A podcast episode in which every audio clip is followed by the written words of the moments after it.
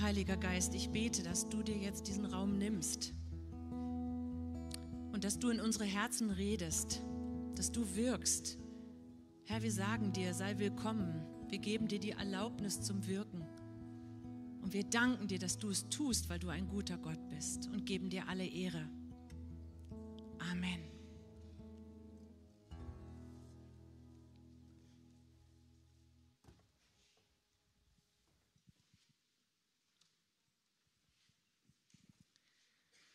Alles, was im Vorfeld jetzt zu dieser Predigt gewesen ist, reiht sich wunderbar ein in mein Thema. Ist das von Gott oder kann das weg? Es wird eine sehr persönliche Botschaft werden, weil sie inspiriert ist durch ein prophetisches Wort, was vor ein paar Wochen hier im Gottesdienst gesprochen wurde. Es war ein Bild, was weitergegeben wurde von einem unordentlichen Raum, der vermüllt war, viel Chaos, viel Unordnung und in der Ecke stand ein ganz neuer Besen. Ich habe mich nicht angesprochen gefühlt, weil ich dachte, ich bin ein echt ordentlicher Mensch. Das gilt nicht mir. Habe aber nach sehr kurzer Zeit festgestellt, dass mir das Bild nicht aus dem Kopf ging. Und als ich mit Jesus darüber geredet habe im Gebet, merkte ich, das ist das Bild für mich. Und zwar für mein Herz. Mein Herz, wenn ich jetzt sage Herz, dann meine ich meine Gedanken, meine Gefühle, meine Seele, war komplett in Unordnung.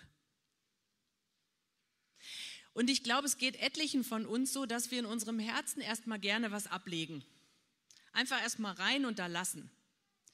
Das Positive ist ja gut, das darf ja gerne drin bleiben, aber bei dem Negativen rein, Klappe zu, Verletzungen, Ablehnung, Scham, Schuld, Trauer, Wut, schieben wir schnell erstmal rein, so wie wir das in Keller machen, wenn wir keine Zeit haben, das gleich an Ort und Stelle zu sortieren. Keller, Tür zu, machen wir später. Aber Gründe gibt es ja viel dafür. Wir wollen nicht so gerne hinsehen, was sich da wirklich ablagert. Wenn mein Keller nach so ein, zwei Jahren unaufgeräumt sich angesammelt hat, sieht der so aus, dass ich sage, lieber Tür zu, ich möchte das Chaos gar nicht sehen. So ähnlich ging es mir aber mit meinem Herzen auch. Und Anfang des Jahres nehme ich immer so eine Zeit, wenn ich meine Winterdeko, meine Weihnachtsdeko wegräume, dann nehme ich das zum Anlass, so jetzt wird aufgeräumt. Und da mache ich mir immer drei, drei Kategorien. Das muss unbedingt bleiben. Das werde ich noch entscheiden, ob es bleiben darf und Nutzen hat. Und das nächste kann weg. Und so bin ich mal an mein Herz gegangen, weil ich finde, das sollte unbedingt passieren. Und als ich das Bild sah auf den Folien mit der Mülltonne, dachte ich, vielleicht wäre ein Schredder besser gewesen. Aber es stimmt nicht, ein Schredder wäre nicht besser gewesen. Weil wenn wir ehrlich sind, machen wir es uns mit unserem Herzen genauso, auch manchmal im Gebet. Wir geben Dinge ab und so zwei Tage später rennen wir zur Mülltonne und gucken, ob es noch drin ist und holen es wieder raus. Oder aber sogar nach langer Zeit holen wir Dinge aus dem Mülleimer wieder raus. Und wir brauchen jemanden, der es von Zeit zu Zeit für uns entsorgt. Deswegen liebe ich unsere Müllmänner sehr. Genauso ein tolles Bild ist unser Handy. Das zeigt dann immer an, hat sich Datenmüll angesammelt, es muss dringend bereinigt werden. Weil was passiert, wenn der Datenmüll nicht bereinigt wird?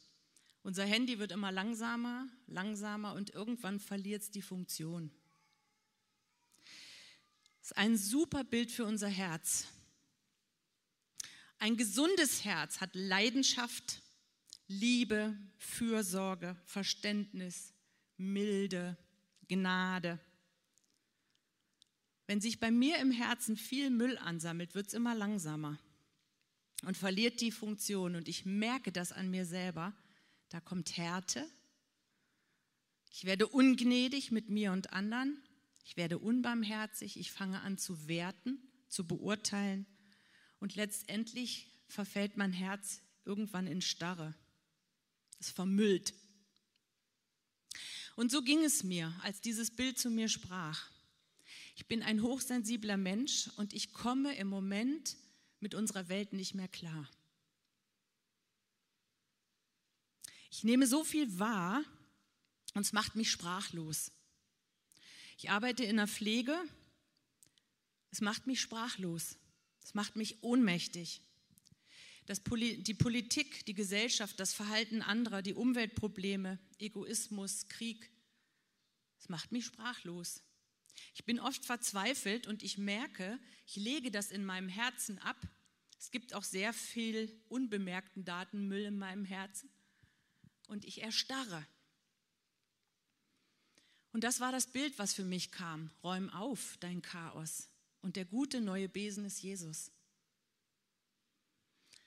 Dann habe ich mir eine Seelsorgerin gesucht und wir haben das in Gesprächen aufgearbeitet, was denn da ganz tief in meinem Herzen sich angesammelt hatte.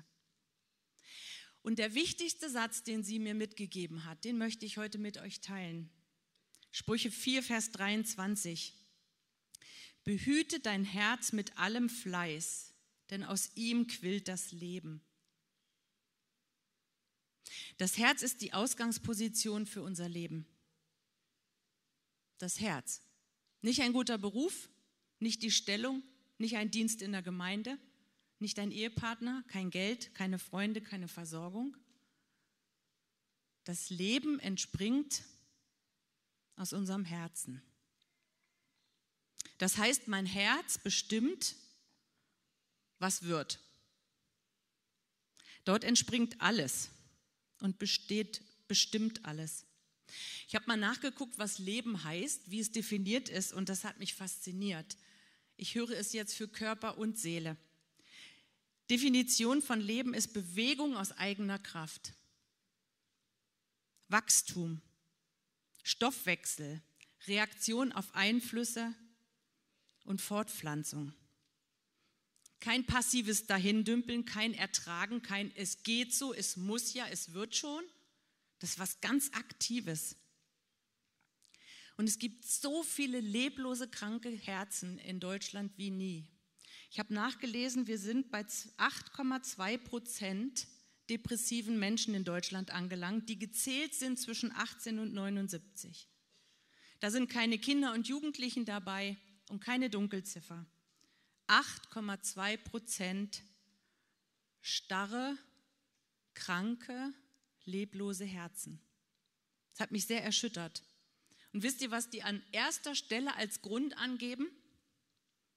Stress in Form von zu hohe Erwartungen an mich selbst, ständige Erreichbarkeit und Einsamkeit. Aber Gott hat was ganz anderes. Gott hat was ganz anderes für uns. Und er sagt, behüte dein Herz mit allem Fleiß.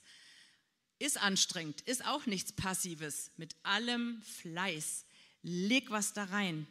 Und ich habe gedacht, was bedeutet das denn? Was bedeutet denn, mein Herz zu bewahren? Und ich sah, ich bin so ein Mensch, der in Bildern denkt. Ich sah Dagobert Duck, kennt ihr ihn? Wie er vor seinem Tresor sitzt und jeden Tag mit Argus Augen drüber wacht und zählt, ob noch alles am guten Platz ist und keiner darf da einfach rein und sich was nehmen. Ich dachte, was für ein geniales Bild. Herr, lass mich so ein Dagobert Duck für mein Herz sein. Ich will es behüten mit allem Fleiß und genau gucken, was da reinkommt und was da rausgeht. Und ein anderes, wo ich dachte, was, was so ein gutes Bild ist, denn was ich hier predige, ist eigentlich etwas, ich predige über etwas, was man nicht sehen kann, was man nicht anfassen kann. Gedanken, Herz, Seele, ist was, was man nicht anfassen kann. Das macht es so schwer. Aber Jesus hat auch immer in Bildern geredet und das tue ich auch und Gott spricht auch in Bildern zu mir. Ich bin da sehr dankbar. Er hat mir gezeigt oder gesagt, schieb dein Herz von deinem eigenen Regierungsbezirk in Mainz. Und da kam mir das nächste Bild, wenn ich mit meinem kleinen Patenkind unterwegs bin, seit er zweieinhalb ist und einigermaßen reden kann. Wann immer wir unterwegs waren, hat er mich, wenn eine Straße kam, an die Hand genommen und auf den Bürgersteig gezogen. Immer mit denselben Worten. Da fahren die Autos, hier laufen die Menschen. Er hat nicht gesagt, da wirst du totgefahren. Das hat er nicht gesagt. Aber er hat gesagt, das ist die Autostraße und das ist der Menschenweg. Klare Regelung. Da musste ich dran denken, ich schiebe mein Herz aus meinem eigenen Regierungsbereich, der oft sehr, sehr gefährlich ist, Straße, auf den zu Jesus. Sicher. Und ich kann euch sagen, ich bin sehr aufgeregt vor so einer Predigt und heute Nacht habe ich das bestimmt fünf, sechs, sieben Mal gemacht. Herz, raus aus deinem eigenen Regierungsbereich, Angst, ich will nicht, ich kann nicht, hin in Jesu Bereich. Das ist ein super Bild für mich. Ich behüte mein Herz, indem ich es dahin schiebe, wo es sicher ist. Und auch wenn ich ein, ein Mensch bin, der vor vielen Jahren schon das Herz bewusst Jesus gegeben habe, und gesagt habe, herrsche du darüber und ich bin ein Christ, ein Nachfolger von Christus, hüpft mein Herz wie ein kleines Kind ständig wieder auf die Straße. Ständig, muss es immer zurückholen. Jeden Tag, nicht nur einmal, mehrfach. Es geht raus aus diesem Regierungsbezirk und macht, was es will. Es lügt mich an. Ich falle ständig drauf rein. Ich muss es immer wieder bewahren, aktiv behüten, drauf aufpassen. Runter von der Straße, rauf auf den Bürgersteig. Was bedeutet das jetzt konkret? Römer 12, Vers 2. Passt euch nicht den Maßstäben dieser Welt an, sondern lasst euch von Gott verändern, damit euer ganzes Denken neu ausgerichtet wird. Nur dann, nur dann könnt ihr beurteilen, was Gottes Wille ist, was gut und vollkommen ist und ihm gefällt. Das heißt, verändertes Denken heißt, ich gleiche mich, mein Denken, mein Fühlen, meine Werte, meine Gedanken, die ich über etwas habe, ab mit dem, was Gott sagt. Ich frage immer wieder, was meinst du denn dazu? wir haben vorhin gehört, was passiert, wenn ein Volk sich nicht mehr abgleicht in der Regierung mit Gottes Werten und Maßstäben. Das merken wir gerade. Wir haben im Ansatz noch die zehn Gebote in unseren Grundgesetzen natürlich verankert. Aber wir sind über Jahre und Jahrzehnte dabei, immer mehr die Werte, die Maßstäbe unseres Herrn zu negieren und rauszunehmen. Mann und Frau? Fragezeichen hinter. Viele, viele Dinge negieren wir gerade, die Gott ganz klar in seinem Wort gesagt hat. Und wir merken, was passiert, wenn wir die Worte Gottes nicht mehr abgleichen mit unserem Verhalten oder umgekehrt. Und dann sagt man, wieso? Machen doch alle, kann doch so falsch nicht sein. Doch. Weil wir sollen nicht unser Verhalten, unser Denken und unser Sein abgleichen mit anderen, sondern mit Gott.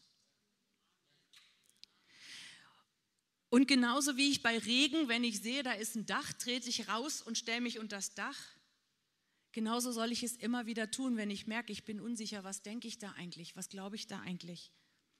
Ich trete raus und gehe in Jesu Herrschaftsbereich.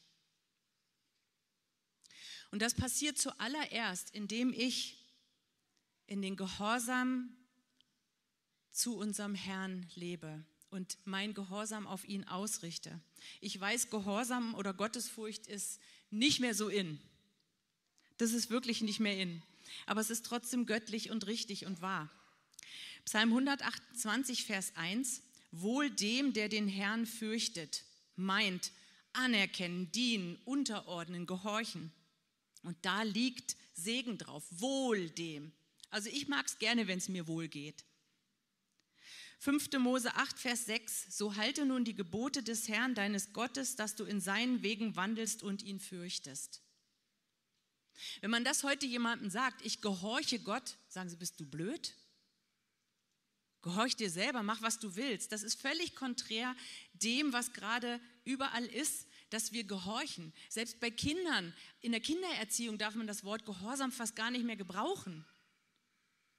Da bricht man die Kinder und deren Willen. Lass sie sich doch entfalten, lass sie doch austesten, lass sie doch machen. Gott sagt in seinem Wort, wohl dem, der mir gehorcht. Das heißt, sich mir unterstellt. Ich bin gehorsam, ich gehe nicht mehr meinen Maßstäben nach, sondern ich lasse meine Logik, meine Wünsche, meine Erkenntnis los und unterstelle sie einem Hören, meinem Herrn.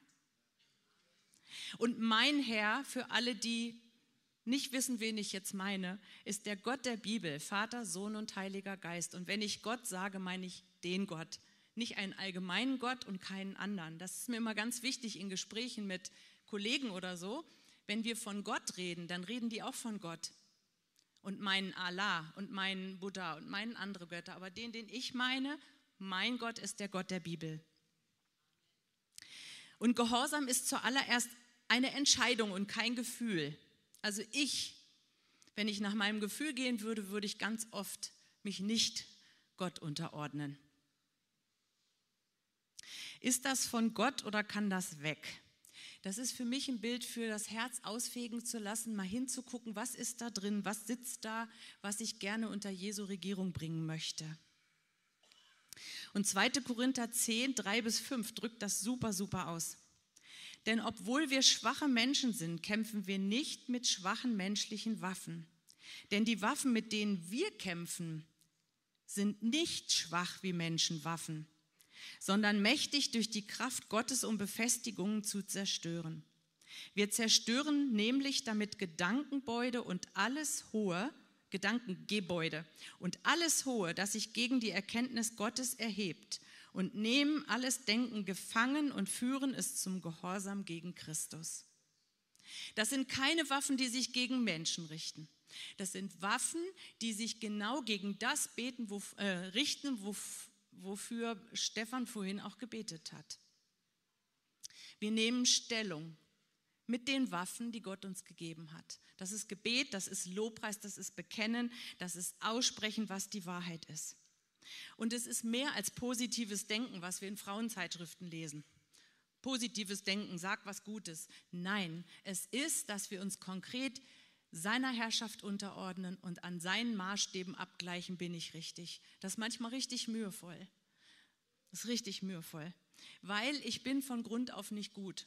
Das ist mein Problem. Ich begleite im Altenheim den Einrichtungsbeirat.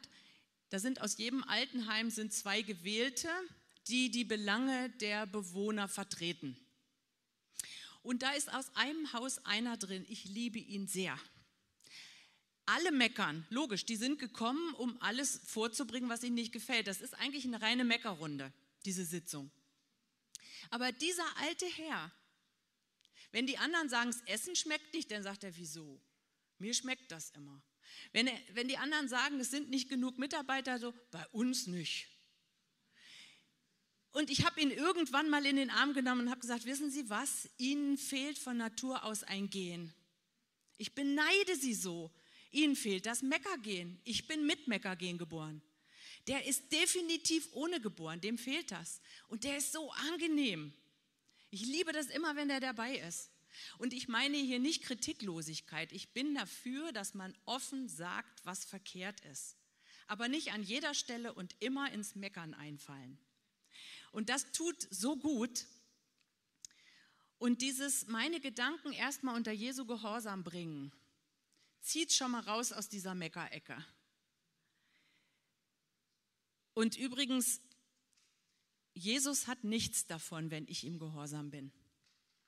Er kommt auch ohne klar. Aber ich habe was davon. Weil ich den Gehorsam von Jesus zu stellen, dann kommt das Zweite.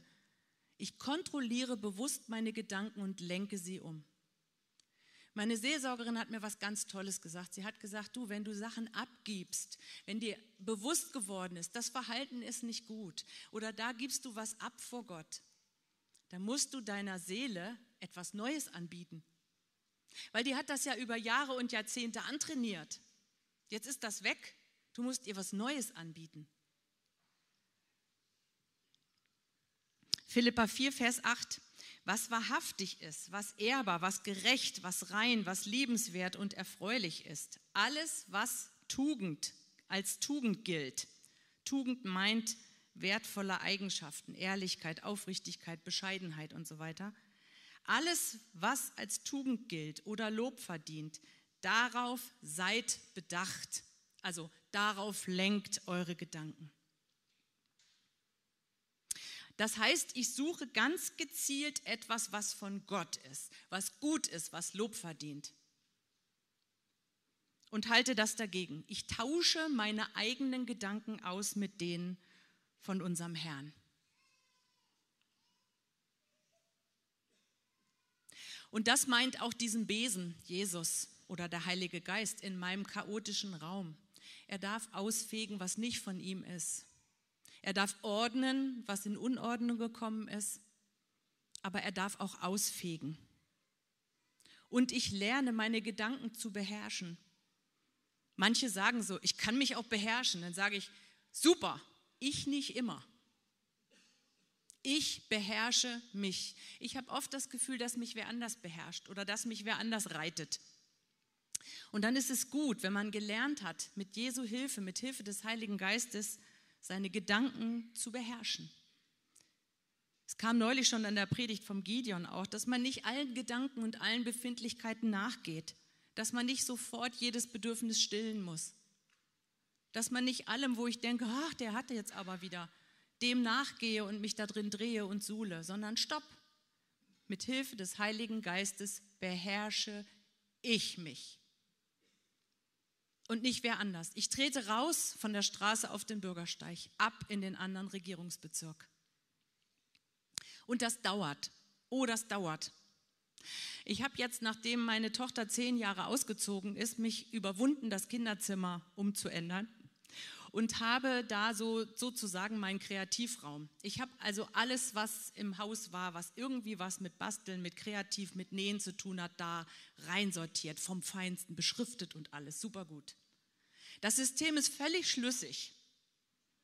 Aber wann immer ich was brauche, renne ich an die Stelle, wo es vorher gelegen hat. Seit einem halben Jahr. So geht es meiner Seele. Ich habe über so und so viele Jahre und Jahrzehnte antrainiert zu reagieren, antrainiert zu denken, Unwahrheiten über mich zu glauben. Das dauert. Und dann muss ich meiner Seele immer wieder was Neues anbieten. Das Echte, das Wahre, das Göttliche. Das ist wie Muskeln trainieren. Jetzt gehen wir mal zurück zu den Depressionen, die Stressfaktoren, der Zeitgeist. Wenn wir diese krankmachenden Gedanken abgleichen am Wort Gottes, würden wir feststellen, sie sind alles Lüge. Das heißt, die meisten Menschen sind krank aufgrund einer Lüge. Du genügst nicht. Du genügst nicht. Du machst das nicht gut genug.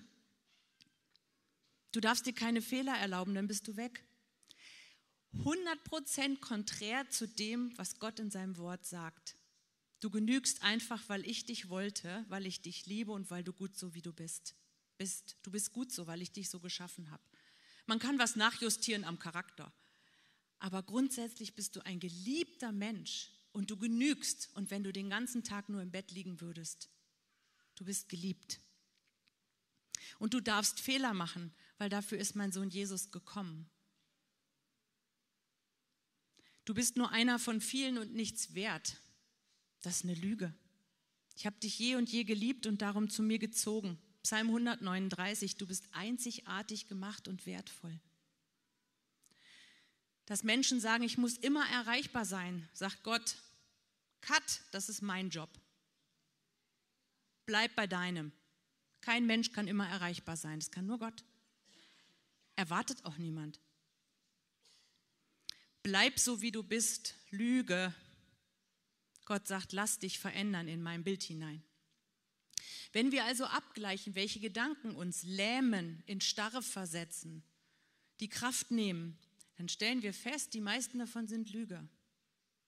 Und es tut so gut, es tut so gut, immer wieder das Herz abzugleichen mit dem, was Gott über mich sagt. Rauszutreten von der gefährlichen Straße rauf auf den Bürgersteig in Gottes Schutzraum. Und wenn ich nur auf meine menschlichen Möglichkeiten sehe oder auf die Möglichkeiten der anderen Menschen, dann gehe ich genau da rein, wo ich vor Wochen war. Ich werde krank in meiner Seele. Ich verzweifle.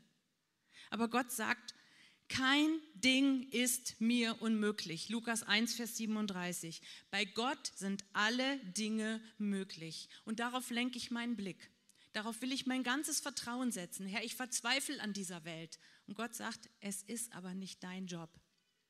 Tu das, wo ich dich reingesetzt habe. Tu das mit allem Fleiß und bewahre dein Herz. Aber das andere überlässt du mir. Ich habe einen guten Plan. Denn das hier auf dieser Welt ist nicht alles. Das ist meine größte Hoffnung, mein größter Trost. Aber solange ich hier bin, will ich leben mit Leidenschaft, mit Freude und das tun, was Jesus mir aufs Herz legt. Und das ist, dass wir dann Gutes aussprechen und segnen. Segnen und Gutes aussprechen über Menschen und Situationen, anstatt zu lästern, zu meckern, zu motzen, Segen dagegen streuen. Luther hat mal gesagt, segnen ist sowas wie die Hand auf etwas legen und sagen, und du gehörst trotzdem zu meinem Gott. Das ist so ein Kreuzzeichen machen über jemanden oder über etwas und sagen, dich nehme ich rein mit in diesen Regierungsbereich unseren Herrn. Ich lasse nicht zu, dass das alles vor die Hunde geht und in diesem gefährlichen Bereich bleibt. Segnen heißt, ich bereite den Nährboden für was Gutes. Ich streue Kompost aus. Was da wächst, bin ich nicht für zuständig. Aber für den Kompost ausbringen und das Saatgut reinmachen und eventuell noch ein bisschen gießen, das kann jeder von uns. Wachstum macht dann Gott. Aber das ist unser Part.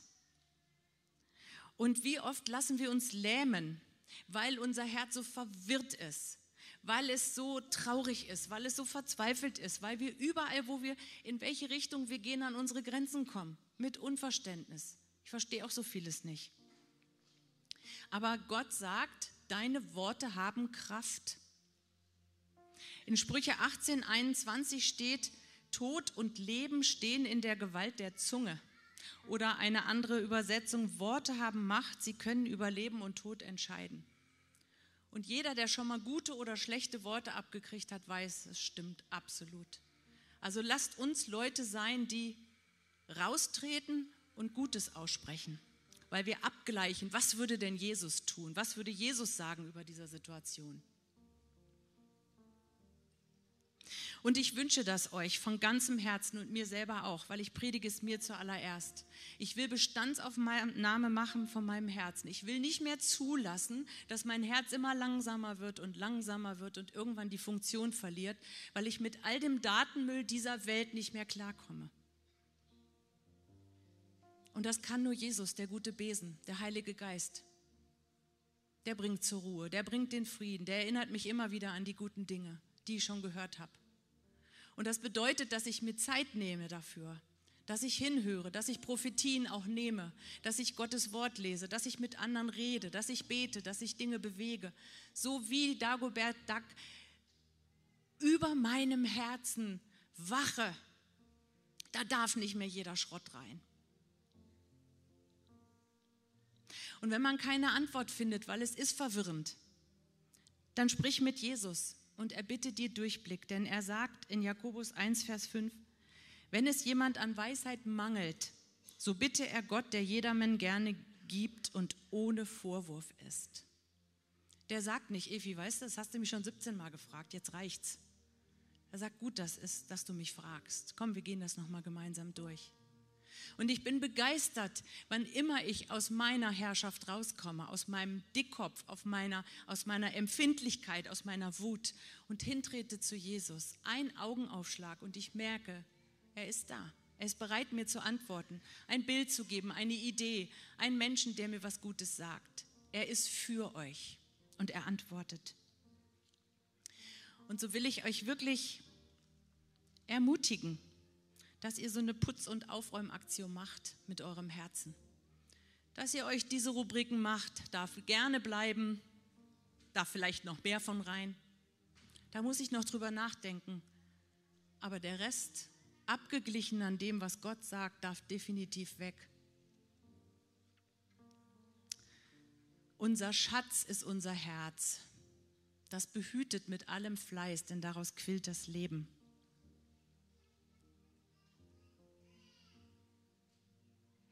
Vielleicht ist jemand hier oder schaut jemand zu, der sagt, ich habe mein Herz noch nie jemandem anders gegeben, vielleicht einem Menschen, aber Gott garantiert nicht.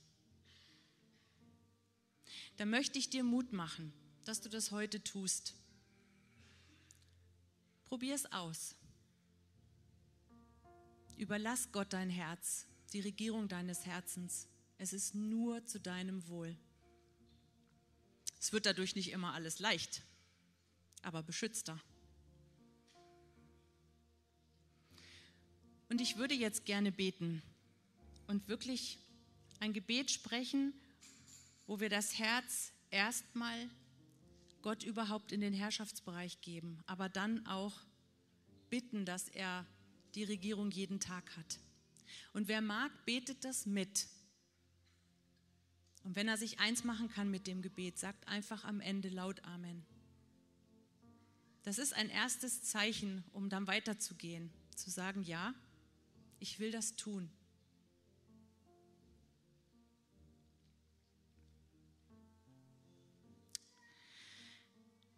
Jesus, ich vertraue dir mein Herz an, ganz bewusst.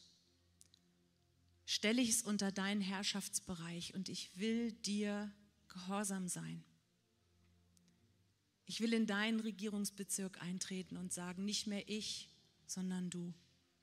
Heute will ich das ganz bewusst tun und mein Leben dir übergeben. Heiliger Geist, leite, führe, lenke mich und mach es gut. Hier bin ich und ich gebe dir mein Herz. Amen.